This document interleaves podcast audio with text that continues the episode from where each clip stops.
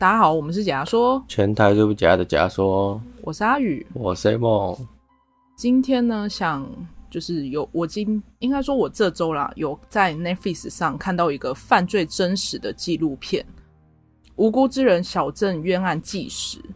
为什么会特别提到这个案件呢？是因为这这个案件是我今天要分享的台湾的社会案件。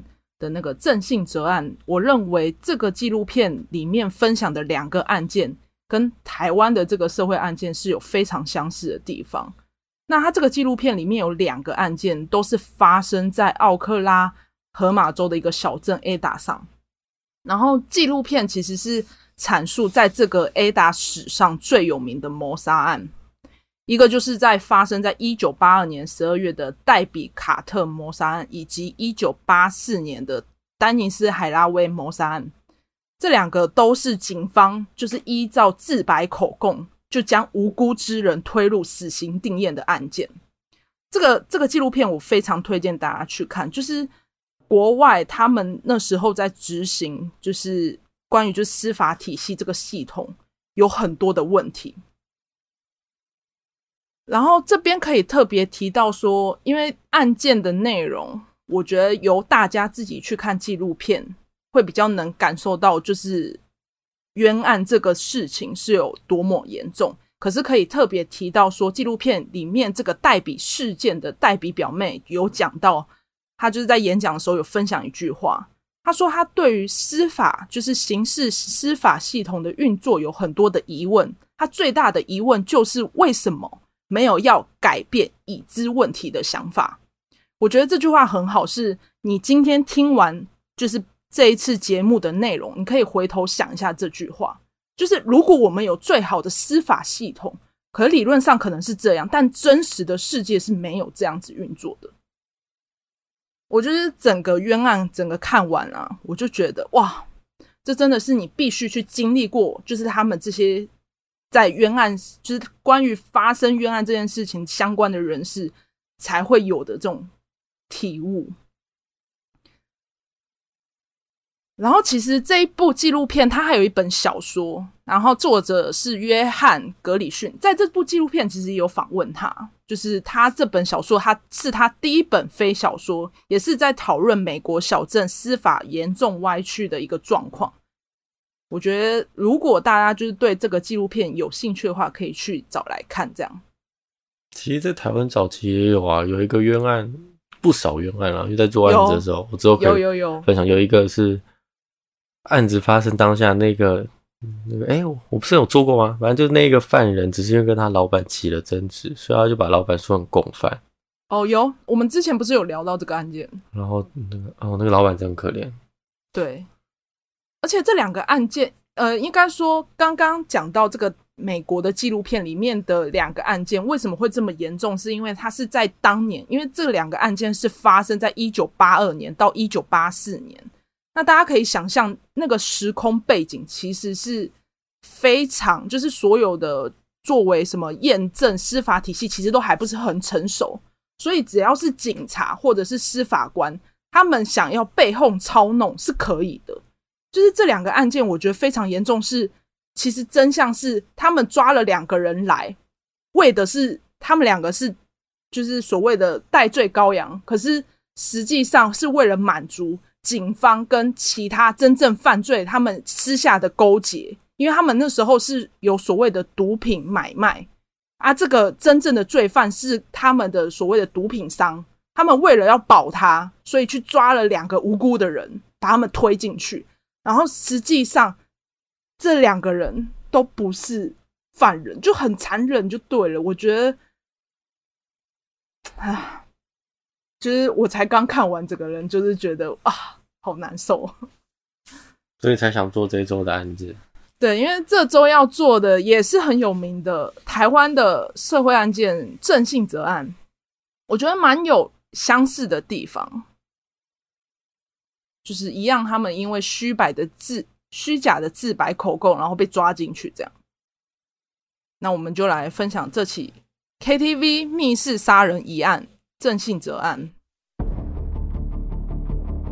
那这起案件呢，简单来讲，就是这个案件的一个主要的原因，其实就是因为现场的人都死光了，就只好来找你当那个犯人，就把你抓来当黑背黑锅。那我先讲结论，这件这个事件呢，是发生在台中的二零零二年一月五号，发生了一个密室的 KTV 枪击案。在几年之后，二零零六年，郑信哲经过三审被判死刑定谳，直到二零一六年才被认定说此案有重大的瑕疵，才重新再审。然后这起案件有特别台中高分院为死刑犯再审，但是这个再审是花了十几年。郑信哲靠自己不断的写写信申冤，以及救援团队的帮助才有的机会，所以其实这个是非常难得的，就没有人会，就应该说你已经被判死刑，如果你要再审，是要经过很多，就很多证据，很多，就甚至是你以前可能你的那个判决书是有不合理之处才有可能的。还有那个、啊、总统好像可以特赦吧，上任的时候。对对对，可是那都是非常非常难得才有的机会。郑、嗯、性泽就是从报纸中，就是他在狱中的时候，从报纸上就知道，哎，有 Face 团体，就是有 Face 联盟这个团体，所以他写了信给 Face 联盟。但在这之前，其实郑信哲一直都有写信给各个单位替自己澄清。他从民意代表到监察院、法务部，跟当时时任的马英九总统。他都有写信给他澄清，可是都没有回应。是直到这一次，他的信件是寄到了 Face 联盟。然后当时就是那个时代背景的 Face 联盟是正在声援苏建和案，就他们正在替这个案子也是在申请说这个也是冤案。刚好也看到了郑信哲的案件，然后 Face 联盟看了一下判决书，发现哎，这个案件的确有很大的问题。所以一并呢，就由这个 Face 联盟一起协助申冤，是直到二零一一年呢，才由冤狱平反协会成立救援团队，经过了十五年之后，才在二零一六年开启再审，是到二零一七年的十月二十六号呢，才改判无罪。可是因为你要想，郑信哲因为冤狱的关系，被夺走了十五年的日子。十五年呢、欸，这么久。十五年是目前我人生的已经是一半了哎。呃，应该说就是你，我们人生的学习期一半。你看这科技都变了多少？对，出来的时候可能还没有 iPhone，从按键型手机变智慧型的概念。对啊，然后因为一个自己没犯过案子。对。然后简单介绍一下郑信哲这个人。那郑信哲其实是苗栗人，但是因为在当年他家里经济条件不好，同时又要负担弟弟的学费，又要维持家计，就是因为苗栗的工作机会比较少，所以那时的郑信哲跑到了台中去工作去打拼。然后他在台中生活的时候，遇到小时候认识的朋友叫罗武雄，就是在二零零二年的一月五号。这一天呢，他就跟他的朋友罗武雄到 KTV 唱歌，事件就发生了，而且也是改变那个郑信哲人生最大的一个事件。那简单讲一下这个事发经过。这起事件有几个关键人物：郑信哲、罗武雄。那郑信哲跟罗武雄就是两个好朋友，开心嘛，所以相遇之后呢，他们就一起去唱 KTV，想说哦，很久没见了，来。唱歌这样子，所以在这一天呢，他们约在丰原十三姨的 KTV，他们就在二 A 一零包厢内唱歌。那因为罗武雄本身黑道分子，所以他本身比较谨慎一点，所以他自己带了四把手枪，那他把两把有改造过的手枪交给了郑信泽，自己留了两支，然后两个人呢就这样开心的。进到了包厢里面唱歌。那在嗨，他们两个开心的正在唱歌正嗨的时候呢，因为店家他们有跟店家说，哎，他们要叫小姐，可是因为叫的小姐没有来，店家又很消极，又不理他们，也不处理，所以罗武雄就啊，真的很不爽，所以他开始呢就拿出他的手枪，突然就是对天花板跟那个酒瓶就射了几枪，他就很不爽，这样乱射。然后店家就听到枪声，就想说啊，是不是要闹事？所以吓到之后赶快报警。警方到现场第一时间就是先把门推开，然后第一时间冲进去的员警呢叫苏宪 P。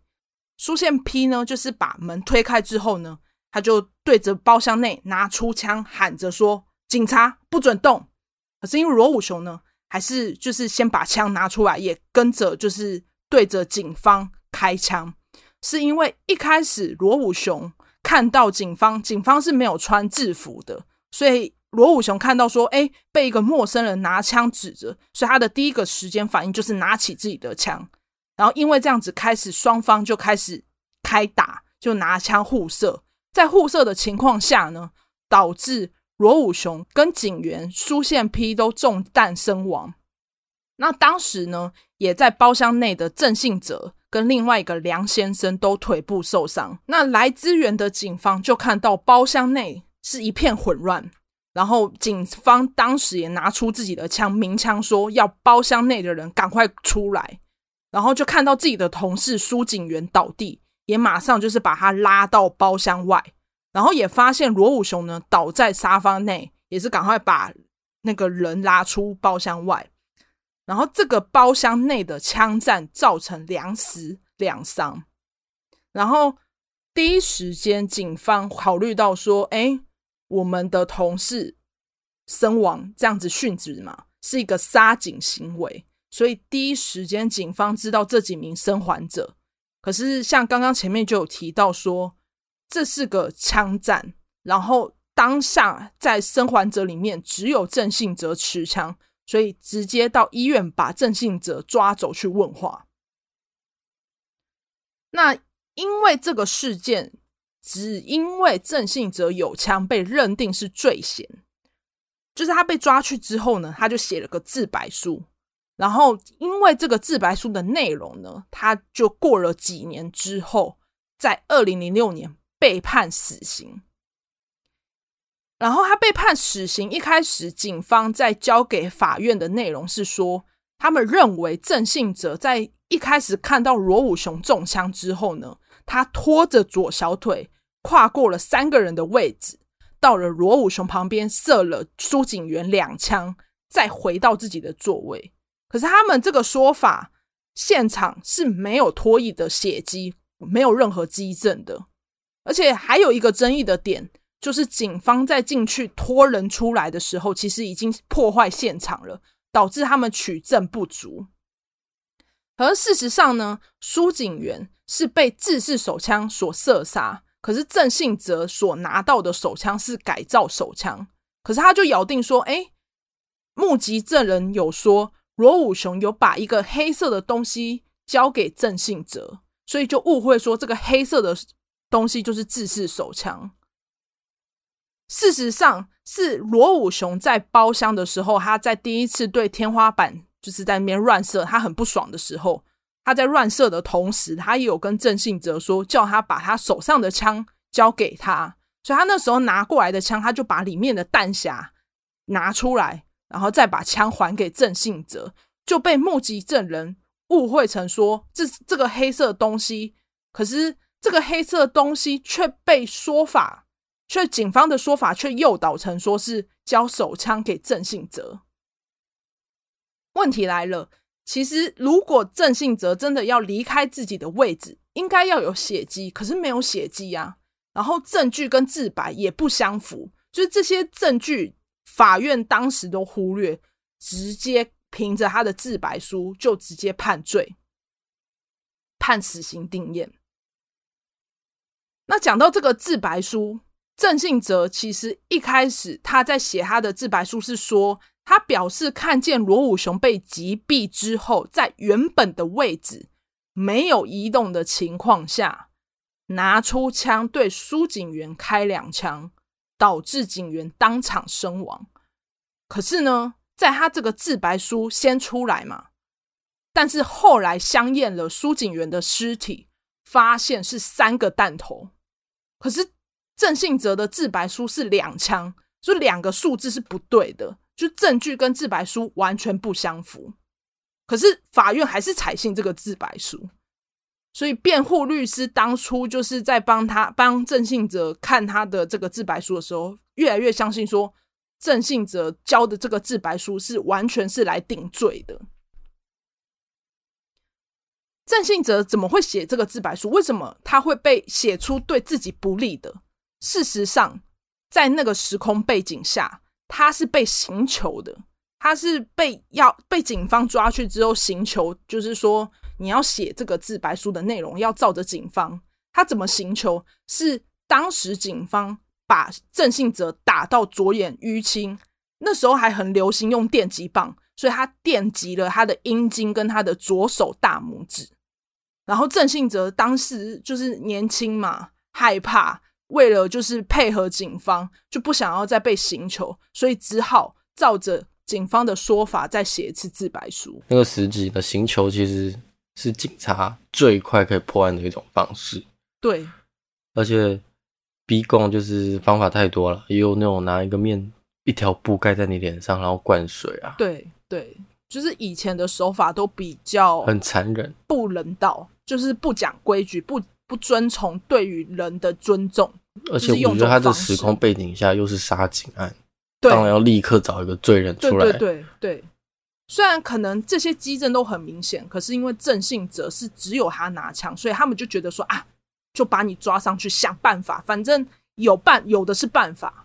而且从这样听起来，从警察到法官，全部都想赶快结案了。对，而且你要想，我们不是一直都有讲，警察被杀其实是一个很严重的事情，是影响整个社会风气、体制的问题。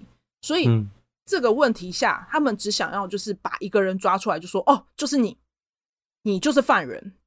所以会用这样子的方式，其实也不是没有原因，主要是因为这个苏员警殉职了，所以这个案件才会抓了一个就是代罪羔羊出来。那其实他之后就郑信哲有在法庭上面有请求。检察官去查验那两支自制手枪有没有开过枪，这样是最快的嘛？嗯。可是检察官不验，不验啊！而且他就是这样提出翻供之后，就是去在法庭上翻供之后，鉴事组采证时，其实他们是有录影画面的。可是呢，这个录影画面有三分钟的画面被消失了，就没有了。很明显了吧？讲到这边很明显了，对。而且这个案件的流程完全不对，依照现在的标准啊，他其实是先拿自白书交证，是后来才去做现场鉴识。而且你知道，甚至当时这个案件在收证的时候，就有要求说我要现场回到现场鉴识，可是警方拒绝啊。他说因为十三姨已经拆除了，可是拆除了，对，就是后来拆除了。是哦，是很后面才验。对，就是在他们已经要提告的时候，就是已经在推那个二零零六年，就是他要被判刑的时候，他们就说不要不验。可以资料证据来讲，应该是罗武雄将苏景元射杀的。而且梁先生一开始在法庭上也有清楚的向法官表示，其实郑信哲从枪战开始之后一直都在他旁边，两个人当时是有肢体接触，就是有碰到对方，很明确的告诉法官说，哎，他是没有离开过的哦。可是来了法官的说法，他说他认为梁先生因为紧张害怕，所以眼睛闭起来，并不能够证明说郑信哲是没有离开座位的。怕害怕，闭眼睛，很不就是到底为什么会这样子推断？我也不能理解，你知道吗？就是他都已经作为证人告诉他说：“哦，他一直在我身旁了。”可是他就说：“没有，你一定是害怕，所以你眼睛闭起来。你的你的证据不，等一下，法官不能这样吧？”他就这样说啊。法官不能告，不能他没有证证据，然后就灌输他你是闭眼睛。他就是以这样子的说法，他认为说。他一定是闭着眼，所以他不采信他这个说辞，所以就明显的从这个案件就知道当时的司法制度是很有问题的嘛。然后你看哦，杀杀害苏警员的胸腔上面也没有郑信哲的指纹，可是这个问题就是这个整个流程没有专业的法医鉴定报告，也没有现场鉴识报告，也没有所谓的弹道分析，就是这些证据都没有，而且这么明显，就是大家都有自白口供，这么明显哦，他都没有杀警机会，仍然判死刑定谳，而且是只有凭着自白书跟证人的证词就直接判刑。嗯嗯。那没有科学办案，对，没有科学办案。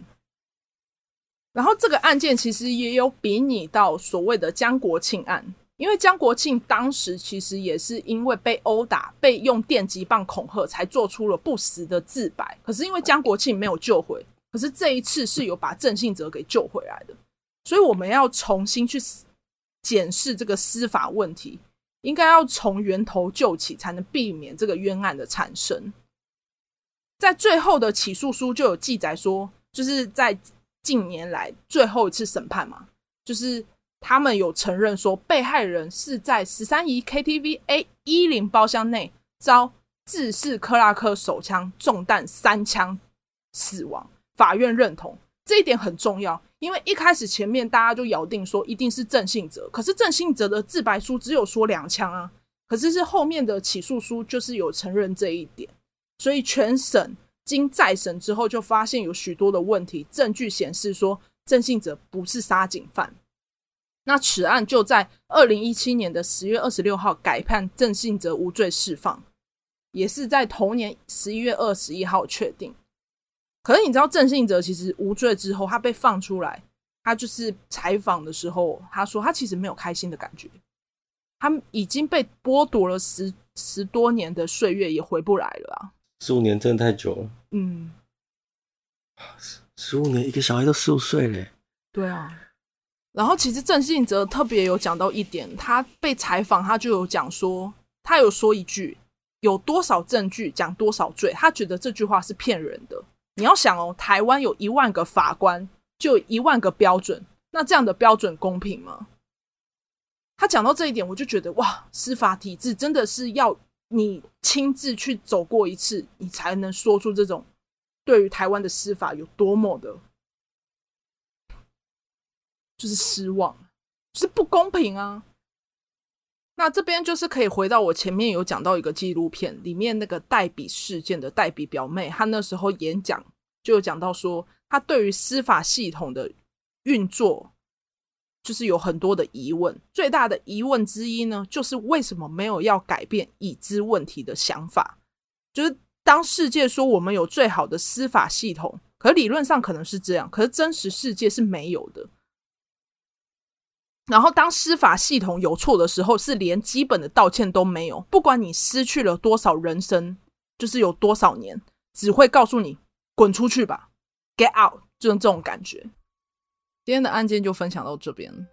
嗯、呃，记得订阅我们家说 VIP 点 T L K。